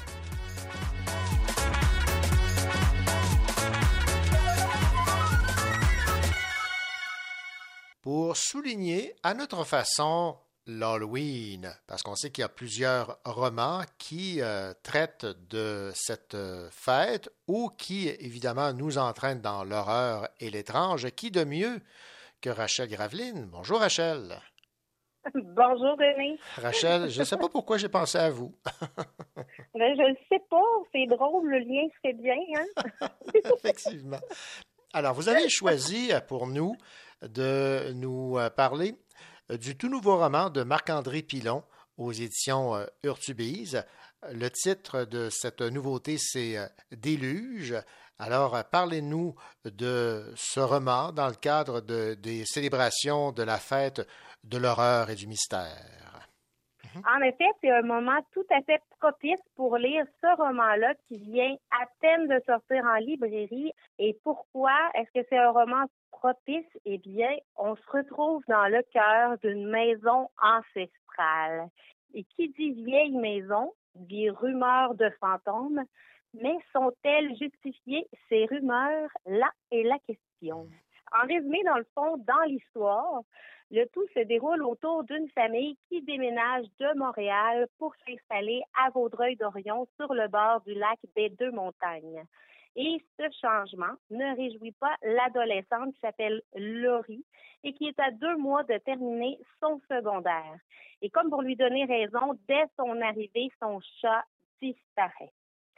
Une fois installée, la jeune fille se met à faire d'étranges cauchemars à répétition et à chaque fois, ses mauvais rêves semblent de plus en plus réels. Et plus on avance dans l'histoire, plus on découvre que chacun des membres de sa famille adopte un comportement inhabituel. Son père se montre de plus en plus agressif, le bébé pleure sans cesse et son petit frère se replie sur lui-même. Laurie commence à avoir des hallucinations et elle se questionne de plus en plus sur son état de santé mentale. Ajouté à tous ces phénomènes, la pluie incessante et le niveau du lac qui monte, qui monte, jusqu'à menacer d'inonder tout le quartier. C'est donc sur cette trame générale que vous entrez dans l'univers inquiétant que Marc-André Pilon a construit pour mettre en place ce suspense à saveur surnaturelle. Dans l'ensemble, on peut dire que l'histoire est très, très fluide, bien montée.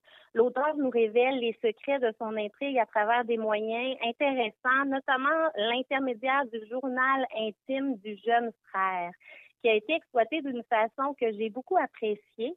Je ne peux pas vous les divulguer, mais si vous êtes attentif, vous allez y découvrir des petits secrets à l'intérieur qui tranquillement semble de plus en plus évident. À chaque fois que le, journal du jeune frère revient, on découvre un petit, une petite chose qui s'ajoute. Un petit élément intéressant, puis moi, ça m'est apparu là, à peu près au troisième passage du journal, j'ai fait Oh!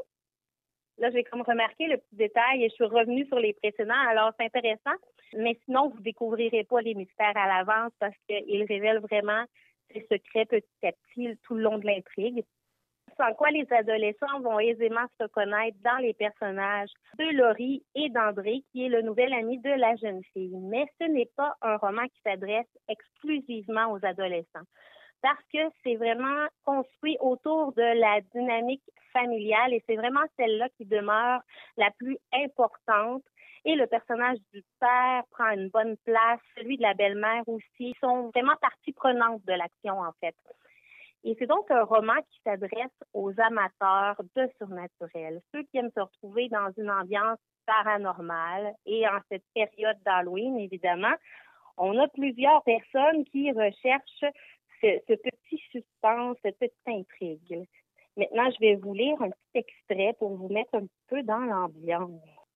On est justement à un moment où Laurie, l'adolescente, fait euh, des cauchemars et elle s'éveille au milieu de la nuit. Elle se leva silencieusement, entrebâilla sa porte. Elle vit Élie qui s'éloignait. Elle chuchota son nom. Il ne réagit pas, Élie étant son frère. Somnambulisme? Cela faisait des années qu'il n'en avait pas fait. Par précaution, elle décida de le suivre, en conservant une distance prudente. Elle ne voulait pas le réveiller au beau milieu de sa crise noctambule. Étrangement, son frère paraissait plus petit Illusion d'optique? Sans doute. Élie s'arrêta devant la pièce verrouillée. Et puis ça se poursuit, elle le suit tout le long du corridor et un peu plus loin, l'enfant se glissa à travers une porte déjà entr'ouverte, celle menant au sous-sol. Le cœur de Laurie s'emballa. Pas la cave. Elle voulut faire demi-tour, mais ses jambes ne lui obéissaient pas. Elle posa le pied sur la première marche. Elle ne songea pas à tirer la ficelle de l'ampoule. Elle continua de s'enfoncer dans le noir, les yeux fixés sur le dos du garçon. On aurait dit qu'une lueur émanait de lui. Hugo a parlé d'un petit garçon. Et là, tu hallucines. Elle se parle intérieurement, donc. Elle arriva au bas des marches, s'arrêtant au milieu de la pièce. L'inconnu tourna sa tête vers elle. Son corps s'ensuivit dans un deuxième temps. Décalage inhumain. Plus jeune qu'Élie, il avait huit ans maximum. Difficile de bien distinguer ses traits qui étaient comme brouillés. Tendant une main vers elle, il ouvrit la bouche. Aidez-nous. Je vais m'arrêter ici pour le petit extrait. C'est vraiment dans cette ambiance-là que l'auteur développe son intrigue. Comme vous voyez, la jeune fille est un peu confuse au début. Elle ne sait pas trop si elle suit son frère. Éventuellement, elle se rend compte que c'est pas son frère. Puis euh, souvent, elle est confuse entre ses rêves et la réalité. Elle ne sait plus trop là où est-ce qu'elle s'en va. Alors tranquillement, c'est cet être-là qui s'in- qui s'installe et les mystères se soulèvent graduellement, évidemment. C'est donc vraiment euh, une histoire d'horreur classique, intéressante. On se retrouve vraiment dans une ambiance effrayante avec la maison, la vieille maison, les lieux classiques, le sous-sol. On a d'autres pièces énigmatiques aussi à découvrir, dont je, je vous laisse euh, la découverte éventuelle. Et en plus des lieux, on trouve vraiment euh, des mystères qui sont bien entretenus, des personnages qui sont bien incarnés, et on ressent assez bien le moment où il y a un point de rupture qui s'opère chez les personnages et où un caractère semble se transformer. Mais est-ce que c'est le stress du déménagement ou la menace de l'inondation qui les mettent sous tension? Je vous laisse découvrir en entrant dans ce roman qui s'appelle Déluge de Marc-André Pilon et qui a été publié aux éditions Ben voilà un beau résumé d'un livre qui a pour objectif de faire frissonner les lecteurs et visiblement c'est mission accomplie pour Marc-André Pilon. Merci beaucoup euh, Rachel et euh, tâchez de ne pas trop faire de cauchemars. Ça devrait être correct, je devrais survivre. Merci beaucoup. Merci.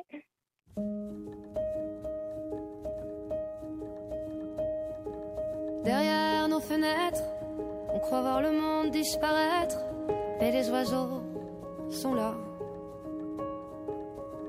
Chaque jour, ils chantent à tue-tête d'une langue que je crois connaître, l'allégresse ici-bas. Hmm.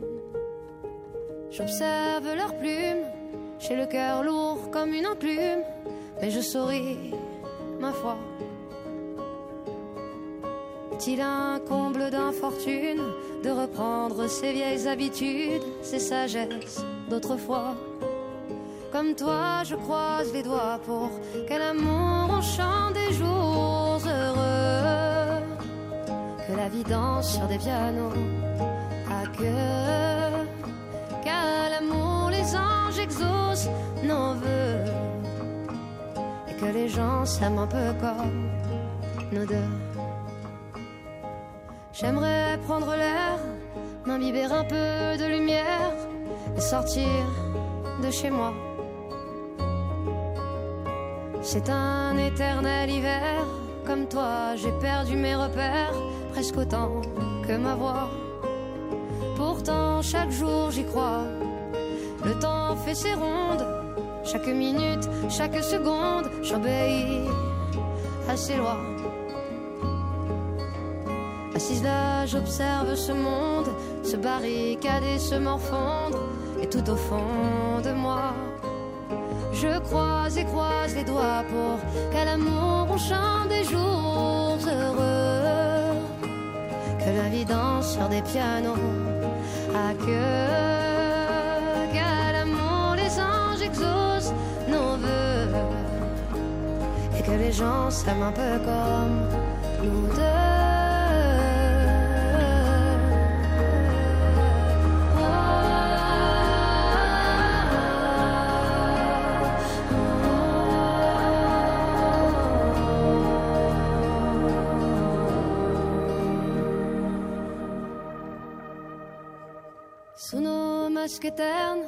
Si tant de sourires se discernent, c'est que l'espoir est là. Allez, laisse parler la peine, si parfois les larmes te viennent, non, ne les retiens pas. Crois-moi, crois-moi, ce n'est que la fin d'une ombre, le tout début d'un autre monde qui pousse sous nos pas. Il fallait que le tonnerre gronde pour que nos consciences s'inondent d'un espoir, un éclat. Comme moi, croise les doigts pour qu'à l'amour on chante des jours heureux. Que la vie danse sur des pianos à queue. Qu'à l'amour les anges exaucent nos voeux. Et que les gens s'aiment un peu comme nous deux.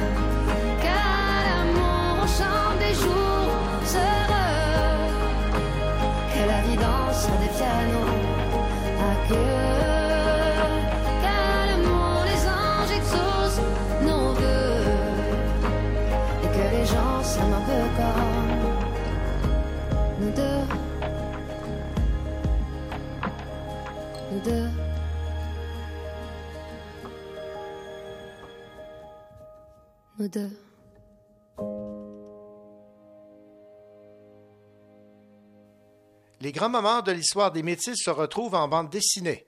De la guerre du Pémican à la résistance de la rivière Rouge menée par Louis Riel, les grands moments qui ont marqué l'histoire des Métis reprennent vie en bande dessinée dans une série de quatre tomes écrits par une auteure elle-même métisse, Katharina Vermette, et le personnage principal a pour nom Echo. On retrace l'histoire de cette adolescente métisse de Winnipeg qui découvre son passé grâce à l'école. C'est sur cette nouvelle que se termine ce rendez-vous littéraire. Nous souhaitons évidemment vous retrouver la semaine prochaine. D'ici là, nous vous souhaitons une belle semaine et surtout de belles lectures.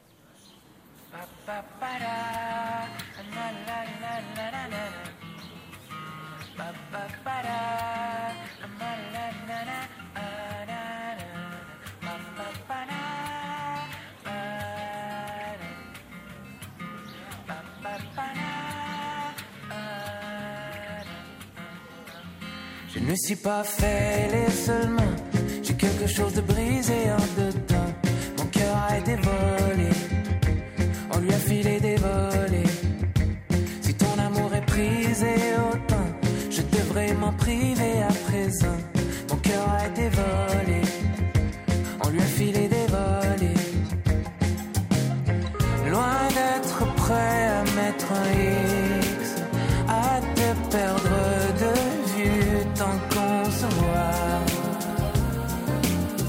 Jamais j'ai choisi d'être un ex, mais j'en paye le prix sans toi déjà. Oh, qu'est-ce que ça vaut de voler le cœur qui ne se donne pas? Mais qu'est-ce qu'il te faut pour que tu veuilles être avec moi? Je ne peux pas vivre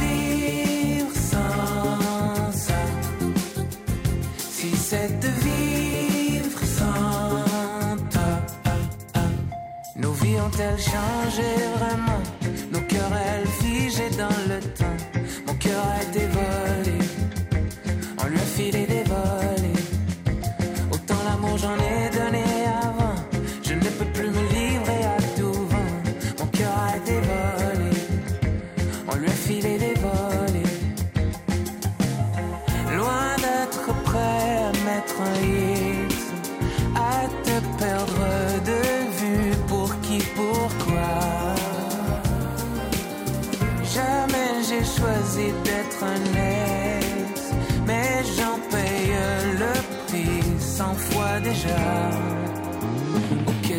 Ça de voler le cœur qui ne se donne pas?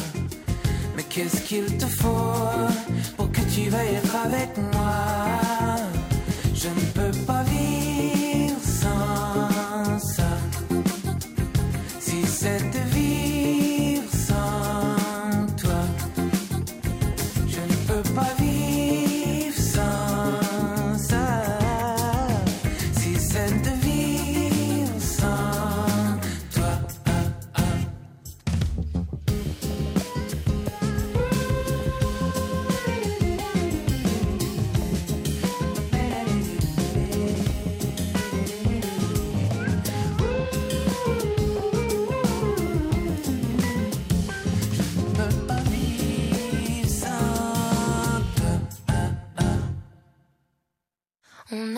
Les tours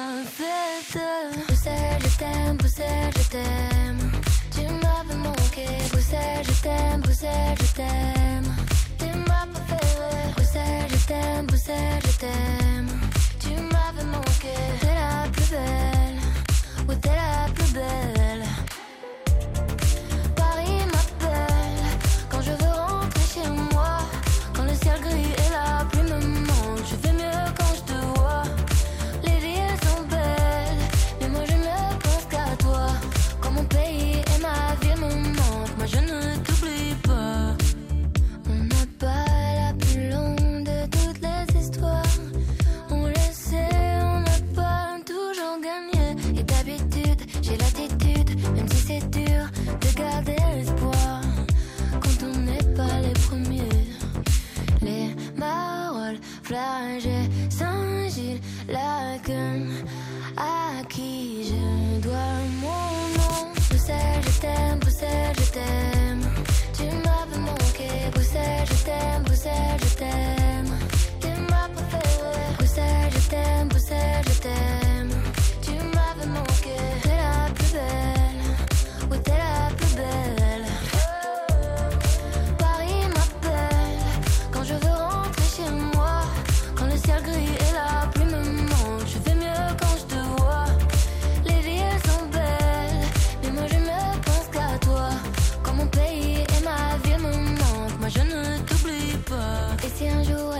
et qu'on ait à choisir un camp, ce serait le pire des cauchemars.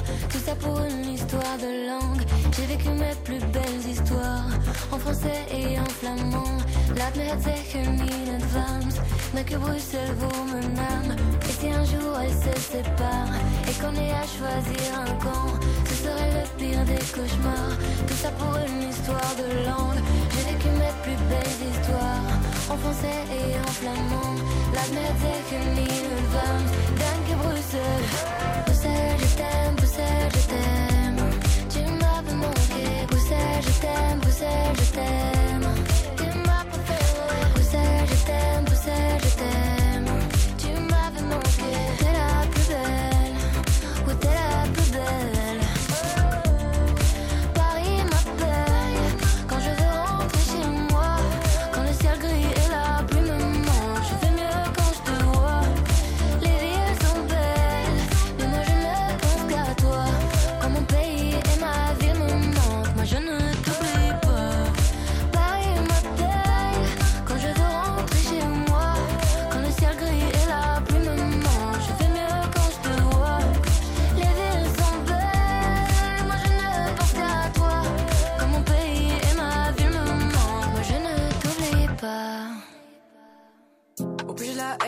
Me font de la peine.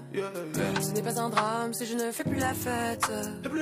Si sereine, où fais-tu juste la guerre La vie est une chienne qu'il faut tenir en laisse. Vivre me hante, tout ce qui m'entoure m'a rendu méchante. Si je rate, je recommence. Quand je suis triste, je chante. Ne jamais tout donner de moi. Dans ce monde, c'est le diable qui est roi. Elles me disent que j'ai la poisse. La gabarre devient loup sapin. Seul, seul, seul. Si je pouvais, je vivrais seul, loin des problèmes et des dilemmes? Na, na, na, na. Si je pouvais, je vivrais seul, loin de mes chaînes et des gens que j'aime. Na, na, na, na. Si je pouvais, je vivrais seul, loin des problèmes et des dilemmes. Na, na, na, na. Si je pouvais, je vivrais seul, loin de mes chaînes et des gens que j'aime. Na, na, na, na. Si jamais je freine et que je ne fais plus de scène, laissez-moi à l'arrière pour qu'à la source je me baigne. Ma blessure saigne et le sang monte à la tête. Je reste la même et ce quoi qu'il advienne. Au plus j'ai la haine, au plus ils me font de la peine. Ma peau n'est pas noire, elle est couleur ébène. Tous est sereine, où fais-tu juste la guerre? Tu n'es pas parfaite, ton erreur reste humaine.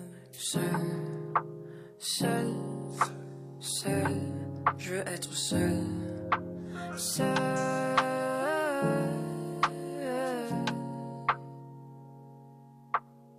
Si je pouvais, je vivrais seul, loin des problèmes et des dilemmes. Na, na, na, na. Si je pouvais, je vivrais seul, loin de mes chaînes et des gens que j'aime. Na, na, na, na.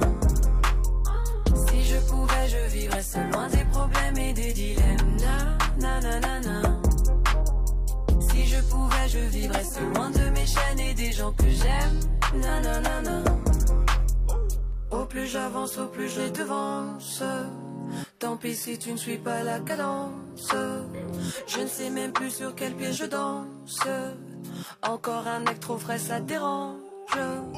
La mélodie me berce et me ronge. Chaque mot me perce et dont je plonge. Dans les profondeurs de mes songes. Je nage, me noie dans la pénombre. Si je pouvais, je vivrais loin des problèmes et des dilemmes. Na, na, na, na, na. Si je pouvais, je vivrais loin de mes chaînes et des gens que j'aime. Nanana. Si je pouvais, je vivrais loin des problèmes et des dilemmes. Na, na, na, na, na. Je pouvais, je vivrais loin de mes chaînes et des gens que j'aime. Na, na, na, na. Seul, seul, seul, je veux être seul.